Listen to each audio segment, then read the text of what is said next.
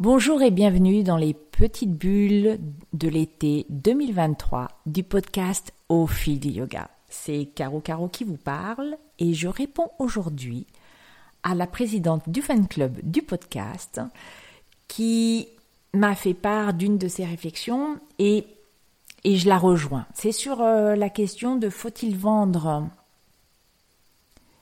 faut-il vendre le, le yoga?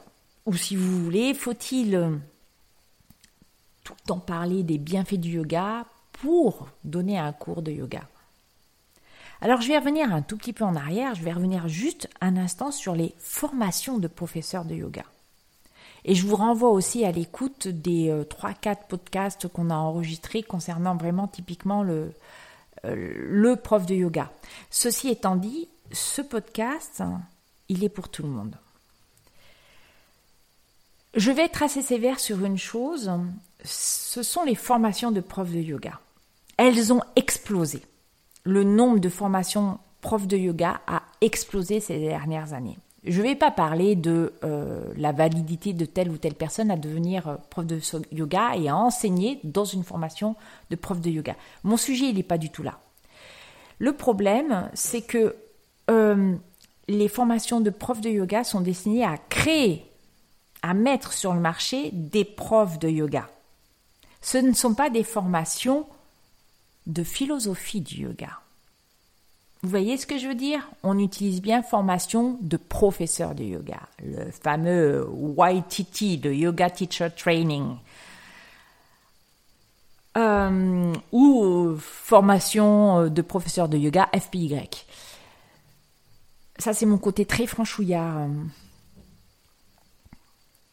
le, ce qui m'embête, c'est quand j'entends des, euh, personnes qui ont des formations, j'entends ou je lis, hein, peu importe, et qui disent à la personne tu seras une super prof de yoga. C'est pas sur la valeur, hein, ça n'a rien à voir. Ce qui me dérange, c'est qu'elle projette quelqu'un dans un univers qui est déjà extrêmement concurrentiel, où beaucoup de gens jettent l'éponge et qui devient de plus en plus commercial, business. Deux choses. Un professeur de yoga, si vous n'êtes qu'élève, vous pouvez le voir, à la fin de l'année, il est fatigué, voire il est limite burn-out. Un professeur de yoga, s'il ne vit que de ça, doit, doit suivre beaucoup, doit faire beaucoup d'heures de cours pour gagner sa, sa vie. Un professeur de yoga donne un cours Généralement, maintenant, le format, c'est une heure. Avant, c'était une heure et quart. Là, j'ai vu que beaucoup de, studios proposaient une heure de cours. Pas tous Ne me dites pas que moi, je donne des cours de yoga qui font une heure et quart. Pas tous. Ici, à Marseille, dans cette ville en particulier, le format, c'est plutôt une heure.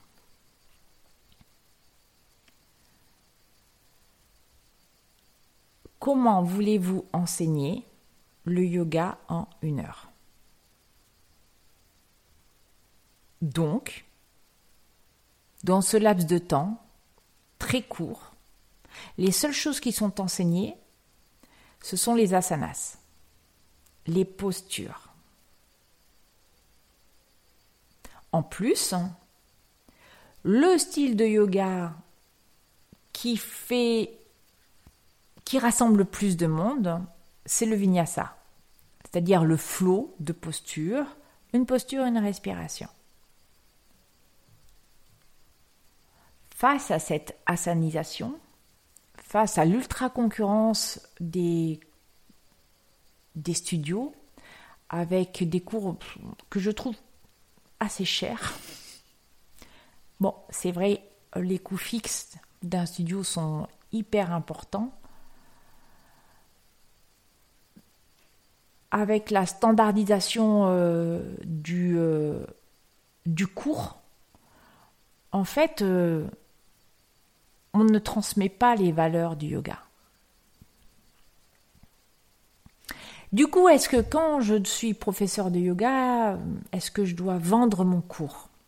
Bah, Si vous voulez en vivre, forcément, pour vous distinguer, va falloir. D'où l'explosion sur alors plus Facebook, mais sur Instagram, de comptes inspirants, avec des jolies photos. Excusez-moi, je rigole parce que en fait, ça se standardise aussi sur Instagram. C'est-à-dire que je vois que des jolis corps. Euh, vous êtes super les nénettes, euh, des jolis corps avec des jolies phrases, euh, toujours les mêmes d'ailleurs. Et puis, et puis un certain nombre d'appellations sur sur le cours qu'on va donner. Yoga pour maigrir, yoga pour transpirer, yoga pour euh, s'assouplir, yoga pour déstresser, yoga pour élever euh, la vibration du chakra de la gorge, yoga contre euh, la dépression, yoga pour... ah bah oui, tiens, yoga pour s'occuper de son air vagal, yoga... Non mais...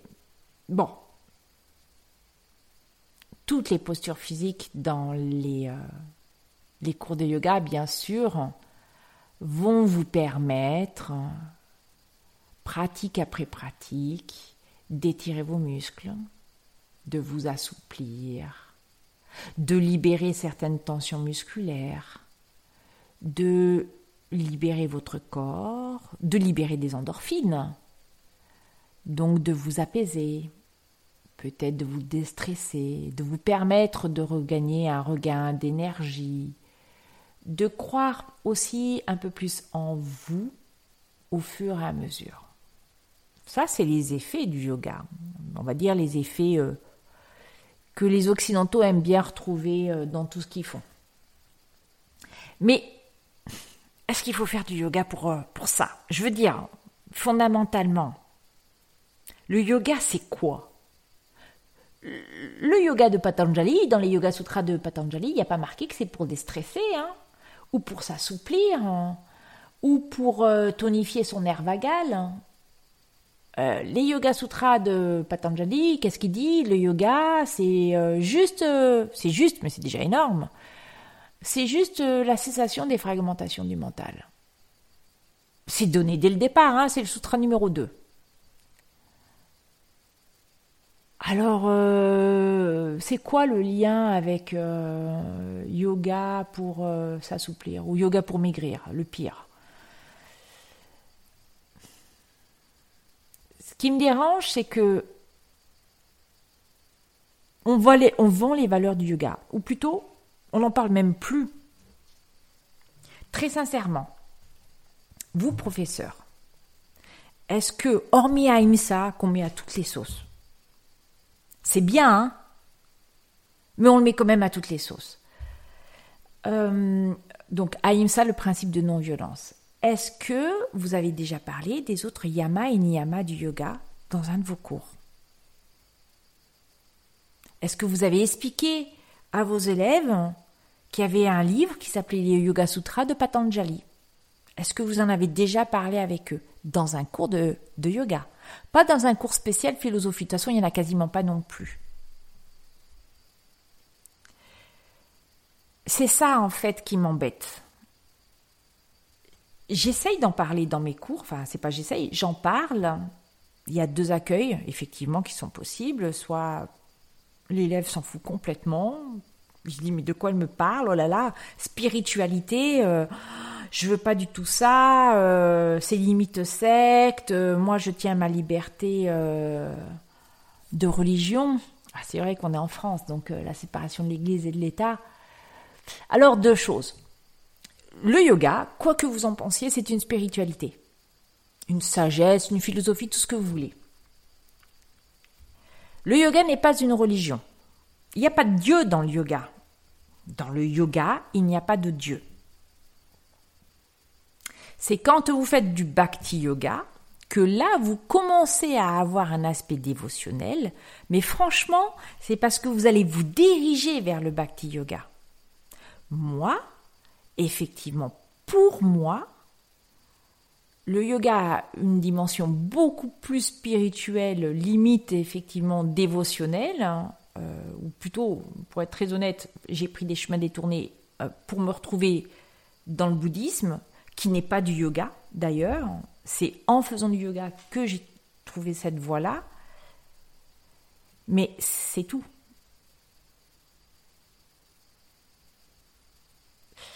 La spiritualité euh, du yoga, c'est en fait de se rendre compte de la première chose, qui est d'ailleurs effectivement la base commune de toutes les religions, c'est que l'être humain souffre.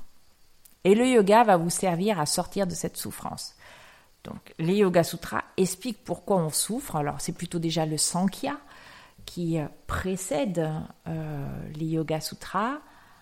Euh, peut-être que pour certains, j'ai parlé chinois, mais c'est le texte hein, qu'il faut lire avec les Yoga Sutras de Patanjali pour comprendre. Sinon, vous ne pouvez pas tout comprendre des Yoga Sutras de Patanjali. Qui reste un des textes fondateurs de la pratique du yoga, surtout maintenant au, 21e siècle. Mais il y en a beaucoup d'autres et en fait tout va dépendre ensuite de ce que vous allez euh, embrasser parce que vous aurez le Hatha Yoga Pradipika bah, qui a été, euh, j'ose espérer, lu par euh, les pratiquants de, et les professeurs de yoga de Hatha Yoga. Vous aurez les... Mais ils sont moins nombreux ceux qui pratiquent euh, le shivaïsme du Cachemire, avec les tantras de Shiva. Voilà, ça c'est du yoga. C'est pas le fait de faire euh, chien tête en bas, guerrier 1, guerrier 2, une salutation au soleil.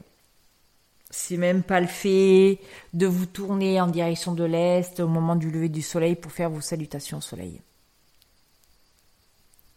je veux dire, c'est mettre de la conscience en fait dans les postures que vous faites. Donc, est-ce qu'il faut vendre le, yoga? Vous voulez réussir? Oui. Vous voulez pas réussir euh, Non. Est-ce qu'on peut, est-ce qu'on peut réussir en, en, en, mettant, euh, en mettant en avant ce type de valeur-là? Compliqué. À mon sens, c'est compliqué.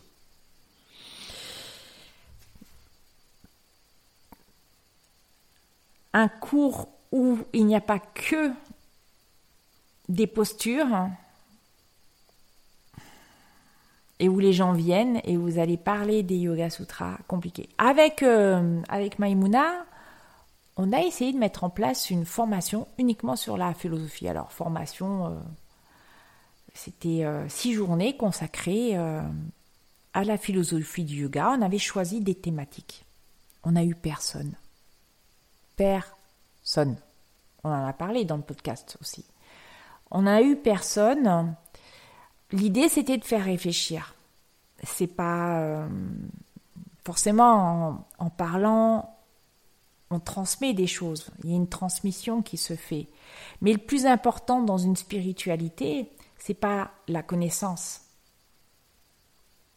Il en faut, mais fondamentalement, c'est pas la connaissance, c'est votre capacité à réfléchir.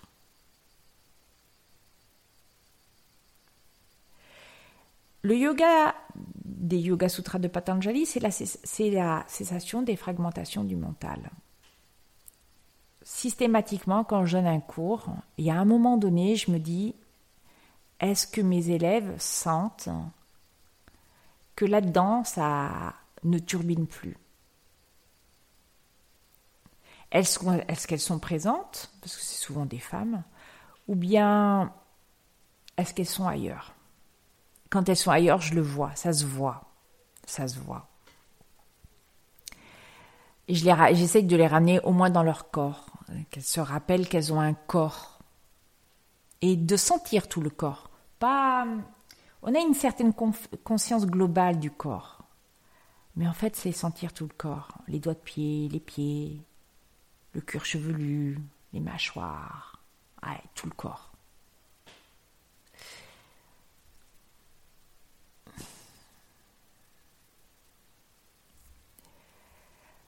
Donc, euh, est-ce que ça fait partie des valeurs du yoga de vendre le yoga?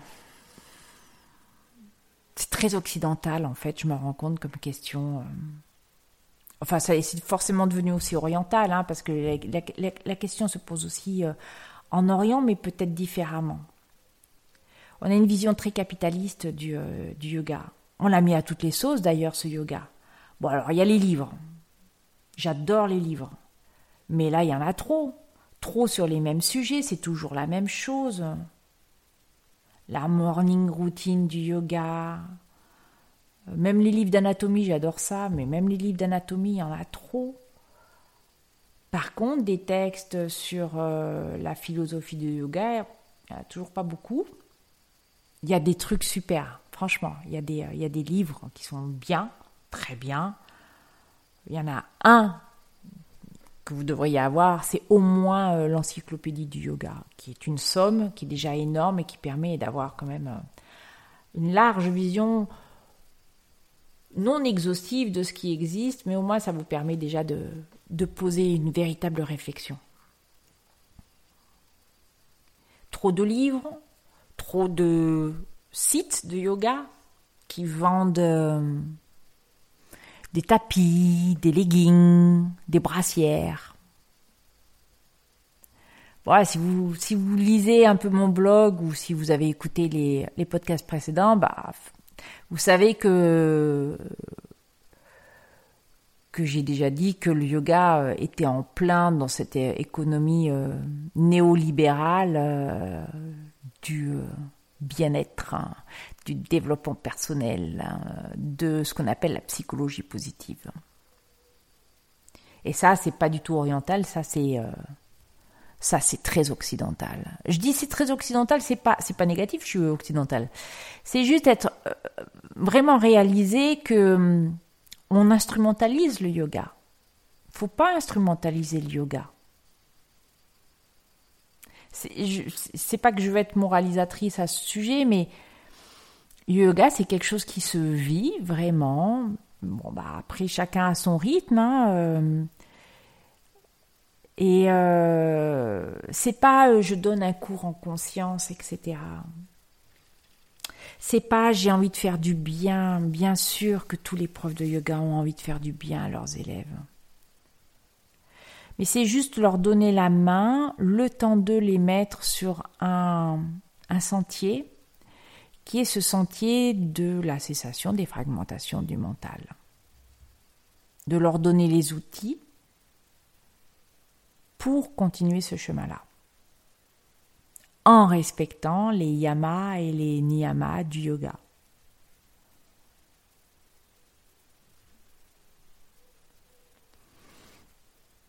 j'ai du mal à me retrouver en fait euh, dans le monde de l'industrie du yoga. Franchement, j'ai beaucoup de mal. Ça me... Je sens une dichotomie parce que vous voyez, je fais un podcast, bien sûr que j'ai envie que le podcast soit écouté, beaucoup écouté. Il n'y a pas de pub, c'est moi qui paye tout. Il restera toujours gratuit j'ai refusé un ou deux partenariats, ça m'intéressait pas. Ça m'intéressait pas parce que pour moi c'est pas du yoga. Voilà. Et que d'un autre côté, bah oui, euh, j'essaye de faire de la pub via Instagram, Facebook. Bien sûr que j'ai envie d'avoir aussi beaucoup d'élèves, hein. euh, d'avoir une communauté.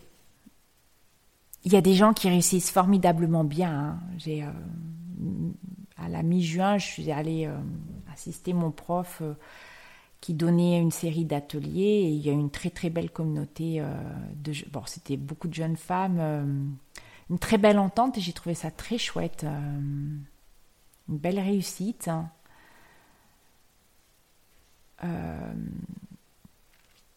et que moi j'ai hein, avec ma propre communauté de, forest yoga c'est peut-être aussi ça qui est super, euh, qui est super important dans, dans, le yoga et ce qui est pas simple. Et euh, pour finir, je me réadresse à la présidente de, du fan club du, euh, du podcast. C'est une plaisanterie entre elle et moi. Hein. parce qu'en fait, elle et moi, on se connaît pas, hein. on se connaît que via Instagram. Mais on a commencé à partager l'une l'autre les posts inspirant, euh, mais euh, sans nous mettre vraiment en avant. en tout cas, elle encore beaucoup moins que moi, où on parle de philosophie, où on échange. Et j'aime beaucoup cette stimulation. Pour moi, c'est la création d'une communauté. Donc pas du tout autour de la sanas. En plus, on est de traditions complètement différentes. Mais c'est et, c'est assez marrant parce qu'on partage des expériences qui sont. Euh, enfin, moi, j'apprends énormément euh, en, la lisant. Et euh, et j'ai pas de vraie réponse à donner sur enseigner, pas enseigner. Je pense que c'est une expérience qui est personnelle pour chacun très systématiquement, dans une année, il y a toujours un moment où j'ai envie de jeter l'éponge parce que je suis fatiguée. En fait, voilà, un professeur de yoga, ça fatigue beaucoup parce que ça donne beaucoup, ça reçoit aussi beaucoup, mais ça donne énormément. Et, euh, et surtout, pour ce qui me concerne, la difficulté, c'est de, de gérer, euh, donner les cours, le boulot et de pouvoir pratiquer. Et parce que je suis une amoureuse de la philosophie, que j'aime beaucoup lire les textes, hein, et, cette année j'ai eu beaucoup de mal à, faire ça, ou à partager avec vous sur le, podcast. J'adore ça. Ça me sert presque de, de de psy. Mais euh, quand je vous parle de moi, c'est pas pour me mettre en avant. Je suis pas du tout un exemple. C'est même peut-être que je vais vous hérisser en disant certaines choses. Je vous demande juste, en fait, c'est de réfléchir à ce que j'ai dit. Vous avez complètement le droit de pas du tout être d'accord avec moi. Et puis, une chose, c'est le podcast, il faut savoir, c'est que je ne le prépare pas. Donc, c'est, ça sort là, là, comme ça. Donc, ça veut dire qu'il y a des moments, un, j'ai des trous euh, de mémoire, de ce que j'aurais éventuellement voulu vous dire, peut-être aussi des approximations euh, sur euh, des notions ou des textes, hein. Et puis, j'ai, c'est ma vision à moi, c'est-à-dire que j'ai une expérience qui est forcément limitée, qui est limitée à mon champ d'expérimentation, comme le vôtre hein, est limité à votre propre champ d'expérimentation. Et enfin, je vous renvoie au podcast, le dernier de la saison, sur la métacognition, parce que forcément, tout ce qui est mon histoire contribue conduisent à ce que je vous dis là maintenant. Sur ces très belles paroles, euh, et parce que euh, j'avais envie de répondre à Delphine, le podcast va sortir très vite, de façon très rapprochée par rapport à, l'autre épisode. Pas de panique, hein, vous avez le temps de les écouter, c'est l'été, vous êtes coincés dans les bouchons, allez-y, euh, Faites-vous plaisir. Et puis, bah, parce que ce podcast continue d'exister, partagez-le autour de vous. Simplement. Partagez-le, parlez-en, même à des gens à qui euh, que ça pourrait déranger. J'aime pas être critiqué, hein. Faut être honnête, hein. J'aime pas ça. Mais euh, c'est pour ça que je vous demande toujours beaucoup d'indulgence. Mais en fait, euh, le fait de, réfléchir, ça permet. Moi, quand les gens me disent quelque chose, je réfléchis beaucoup. Je me remets en perspective. Est-ce que je change? Pas forcément. Mais euh, je vois que ça a un impact sur la façon dont je vais dire les choses, peut-être même voir les envisager. Passez un bel été.